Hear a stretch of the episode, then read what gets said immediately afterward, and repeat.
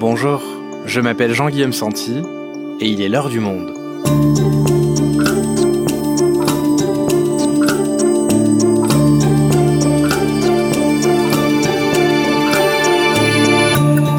Aujourd'hui, retour sur 25 ans de batailles féroces autour d'un animal sauvage, l'ours. En 1996, les ours Jiva et Melba étaient relâchés dans les Pyrénées et portaient l'espoir de la sauvegarde de l'espèce, alors en voie de disparition en France. Mais ces réintroductions ont également suscité une colère puissante des éleveurs de la région alors que le 20 novembre dernier, un chasseur était grièvement blessé par une ours qu'il a ensuite abattue, nous revenons avec Philippe Gagnebé, correspondant du Monde dans le sud-ouest, sur les tensions qui accompagnent depuis deux décennies la présence de ces grands mammifères.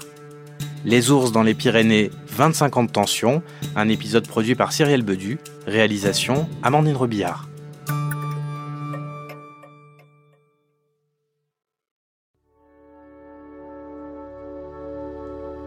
Nous sommes au début de l'automne. Les feuilles des arbres se sont jaunies et commencent à tomber au sol. Le mois de novembre vient à peine de commencer. Et dans la forêt d'Escalaire, en Haute-Garonne, les ours commencent à se faire plus discrets que d'habitude. Gaïa est l'une d'entre eux. Comme ses congénères, cette femelle prépare son hivernation qui durera jusqu'au mois d'avril.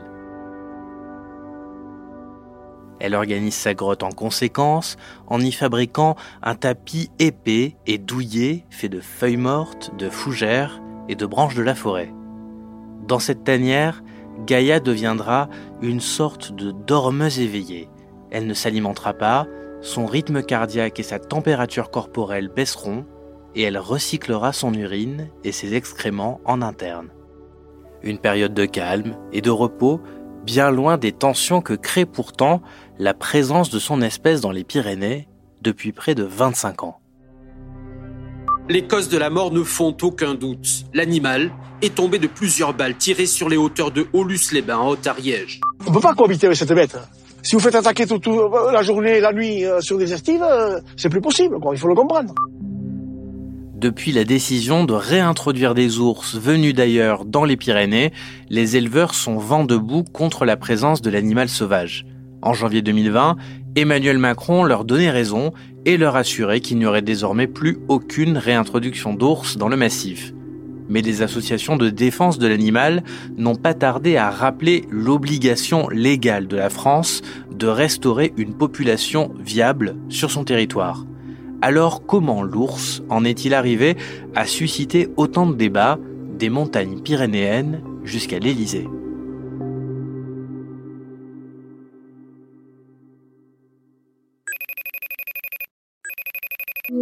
Salut Philippe. Pour commencer, est-ce que tu peux nous raconter quand est-ce qu'en France on a commencé à se dire qu'il n'y avait plus assez d'ours sauvages et qu'il fallait préserver cette espèce qui existe dans les Pyrénées depuis 250 000 ans?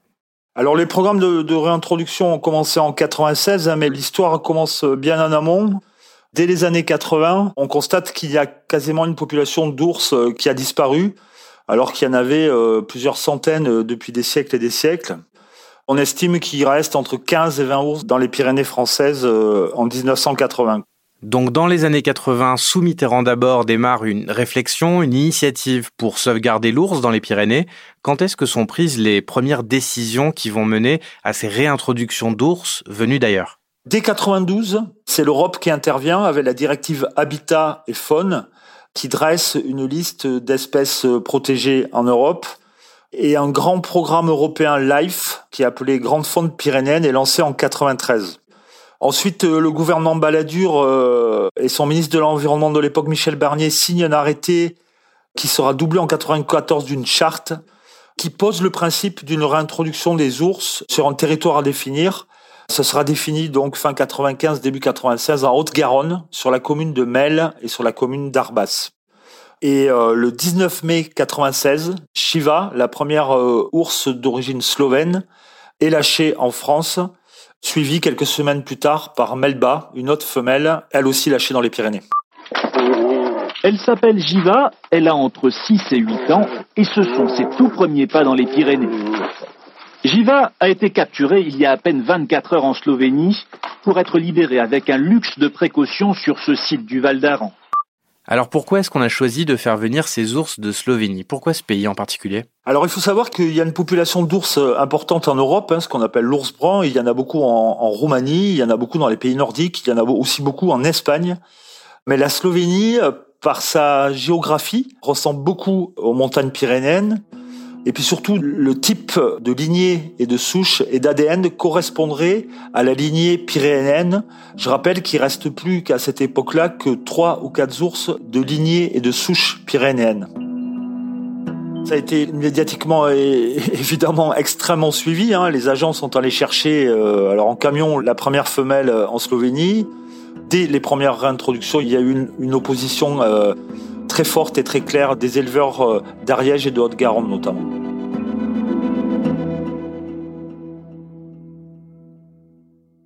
Alors intéressons-nous à ces deux camps, les pro-ours qui défendent sa présence naturelle dans le massif et en face les éleveurs de troupeaux de brebis, de moutons. Quels sont les arguments des uns et des autres? Oui, alors pour les associations, les scientifiques, les passionnés de l'animal, il y a plusieurs arguments. Il y a déjà une histoire longue dans les Pyrénées entre l'homme et l'animal. Donc ils défendent la préservation euh, de l'ours dans les Pyrénées. Il y a aussi un constat mondial de perte de la biodiversité, hein, et en cela, les directives européennes sont faites pour préserver des espèces en danger. Alors les arguments contre, ce sont toujours les mêmes euh, depuis le début du siècle dernier, hein, puisque ce sont les éleveurs, notamment de brebis, hein, le monde pastoralisme, leur argument, c'est de dire que l'ours est un prédateur qui va décimer les troupeaux de brebis, notamment l'été pendant les estives. Les estives qui sont, pour préciser, hein, ce moment où les troupeaux, notamment de brebis, vont paître sur les pâturages de montagne. Et alors, est-ce qu'on peut dire que pendant cette période-là, l'ours va attaquer les troupeaux? Oui, alors l'ours est un prédateur, un animal sauvage. Il est omnivore, hein, contrairement au loup, par exemple, qui est à 100% carnivore. L'ours se nourrit à 80% de plantes. L'ours est aussi un carnivore. Il a besoin euh, de viande pour sa protéine, donc il attaque les brebis, il attaque certains ongulés, hein, les petits chevreuils ou les petits marcassins par exemple. Mais les prédations, ce qu'on appelle les prédations faites sur les troupeaux toute l'année, sont aussi comptées par l'Office français de la biodiversité. Les derniers chiffres font état de 660 brebis mortes cette année sur tout le massif pyrénéen ça représente à peu près 0,5 à 1% de tout le cheptel sur les Pyrénées. On a eu des attaques il y a 2-3 ans. Le maximum sur une année, c'est 1000 à 1500 prédations. Donc c'est extrêmement bas. À titre de comparaison, euh, c'est beaucoup moins important que les attaques de la foudre, que des attaques de chiens sauvages. Il y a beaucoup d'attaques de chiens sauvages dans le massif euh, pyrénéen. On dit chaque année que l'ours attaque entre 0,5 et 1% du total des troupeaux de brebis euh, en France. D'accord, donc ils attaquent peu directement, mais il y a aussi ce qu'on appelle des dérochements qui font beaucoup plus de brebis tuées. Est-ce que tu peux nous expliquer ce que c'est? Des troupeaux importants de brebis en estive sont retrouvés tous totalement décimés au pied de falaises. Ça peut concerner 700 ou 800 animaux. Et dans ce cas-là, c'est l'ours qui viendrait attaquer un troupeau et celui-ci prenant peur, il sauterait par la falaise. Le dernier grand dérochement a eu lieu il y a trois ans en Ariège, où un troupeau de 700 brebis a été retrouvé totalement décimé au pied d'une falaise. D'accord, donc des centaines de brebis, ça peut quand même représenter de très grosses pertes pour les éleveurs. Est-ce qu'ils sont euh, indemnisés? Ce sont les agents de l'Office français de la biodiversité, l'OFB, euh, qui sont chargés de déterminer le montant, c'est ça? Voilà, tout à fait. Ça fait partie euh, depuis le début des plans ours. Donc, les agents de l'OFB vont systématiquement constater les attaques grâce à des relevés ADN, des empreintes, etc., sur des brebis euh, esselées attaquées. Et sur les dérochements, ou grâce peut-être à des vidéos, des observations, souvent de bergers, des traces, des empreintes, on détermine que c'est bien un ours qui a fait fuir un troupeau. Et là, les indemnisations sont évidemment très importantes. Hein puisque en moyenne, entre 4 et 500 euros l'animal, ça fait des sommes euh, très importantes. Donc on a une indemnisation de l'État pour chaque brebis tuée. Est-ce qu'il y a d'autres dispositifs d'accompagnement? Outre les indemnisations, des aides pour euh, des parcs. Le soir, les bergers sont invités à mettre leurs brebis dans des parcs. Des aides pour acheter des chiens patous. Le chien patou est spécialement dressé pour effrayer euh, l'ours. Il n'a pas du tout peur de l'ours. Le monde pastoral est vraiment très accompagné et ça représente beaucoup d'argent. Et dans le dernier plan d'ailleurs prévu en 2018-2028, toutes ces aides sont systématiquement augmentées. Et pour autant, Philippe, on va l'entendre dans un extrait de C'est politique en 2020, l'indemnisation, elle ne satisfait pas complètement la colère des éleveurs. Euh, l'indemnisation, euh, c'est pas notre but, c'est d'avoir zéro prédation ou le, chiffre le plus proche de, de, zéro. Nous, nous, demain, arrêtez de nous payer les brebis. Nous, clair, dans la chaîne, il peut y avoir 200 ours. S'ils ne touchent pas nos brebis, ils ne nous gênent pas. Mais laissez-nous travailler.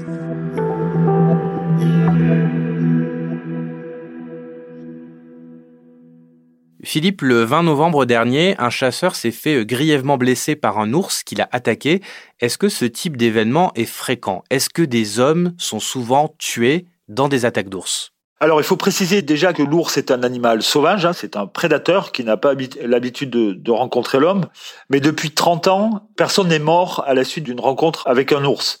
Des rencontres ont été signalées, des attaques, notamment, c'est le cas principal avec euh, une mère accompagnée de ses oursons qui prend souvent peur. Mais à ce jour, ni en France, ni en Slovénie, euh, ni en Espagne, il y a un ou deux cas de signalés en Roumanie. Il n'y a aucun mort sur le territoire français après des attaques supposées d'ours. Et alors concrètement, si je suis dans les Pyrénées et que je me retrouve face à un ours, qu'est-ce que je dois faire en fait? Il y a un témoignage très récent de randonneur en Ariège qui s'est retrouvé poursuivi par une ours euh, femelle qui a fui, qui lui a tourné le dos. C'est tout ce qu'il faut pas faire. Il faut se mettre face à l'animal parce qu'il euh, n'a pas l'habitude de rencontrer les hommes. Et il faut se manifester. Il faut remuer les bras. Il faut crier. Il faut lui montrer qu'on est un homme, pas un autre animal sauvage qui en veut à ses oursons. Et systématiquement, jusqu'à présent, ça s'est toujours bien passé. L'ours fait demi-tour. Et est-ce que l'inverse s'est déjà passé, c'est-à-dire est-ce que des ours ont déjà été tués par des hommes ces dernières années? Oui, oui, c'est notamment le cas de Melba, hein, la, seconde ours slovène euh, réintroduite en 96, qui a été tuée en 97 euh, par un chasseur lors d'une battue. Mais c'est surtout le cas de Canel, qui était emblématique.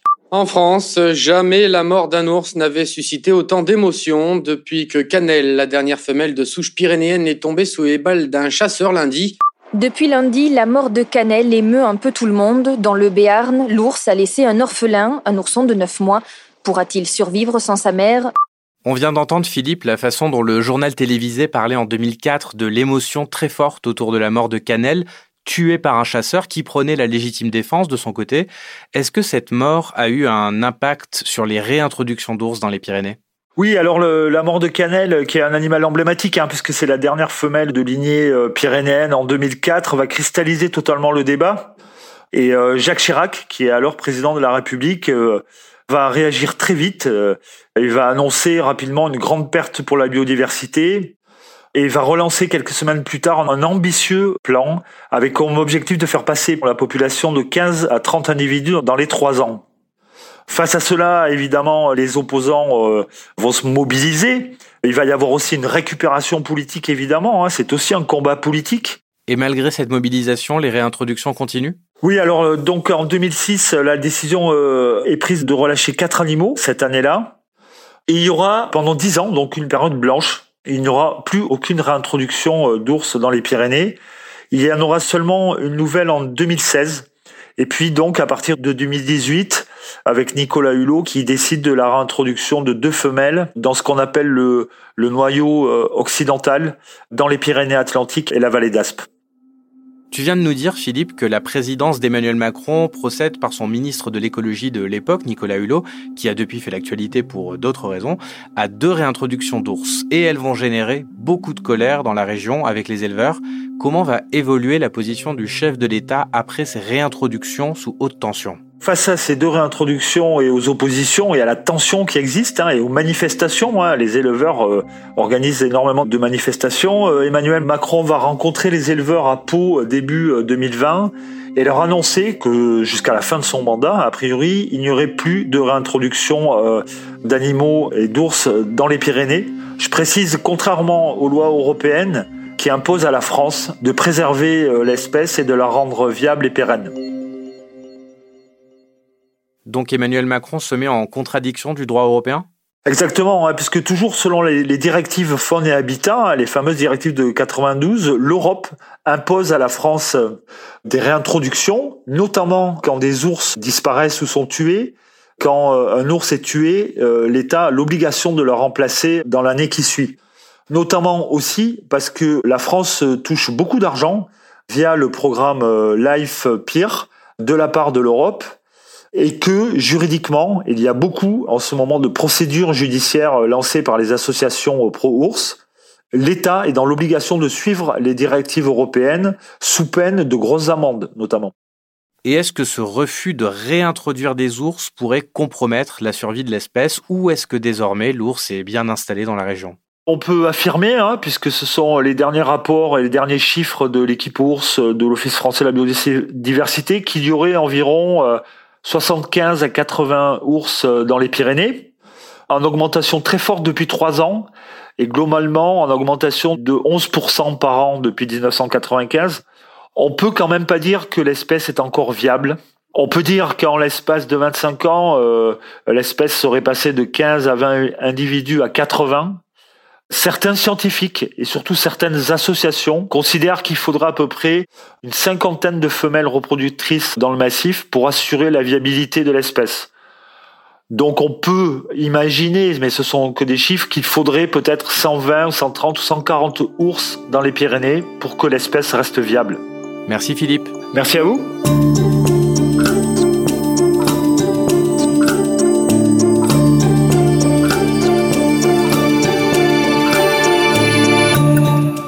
Vous souhaitez en savoir plus sur le sujet, vous pouvez aller lire le reportage de Philippe Gagnebet qui a suivi l'ours dans les Pyrénées avec l'Office français de la biodiversité en allant vous abonner sur notre site. C'est la fin de l'heure du monde, le podcast quotidien d'actualité proposé par le journal Le Monde et Spotify. Pour ne rater aucun épisode, vous pouvez vous abonner gratuitement au podcast sur Spotify ou nous retrouver chaque jour sur le site et l'application lemonde.fr.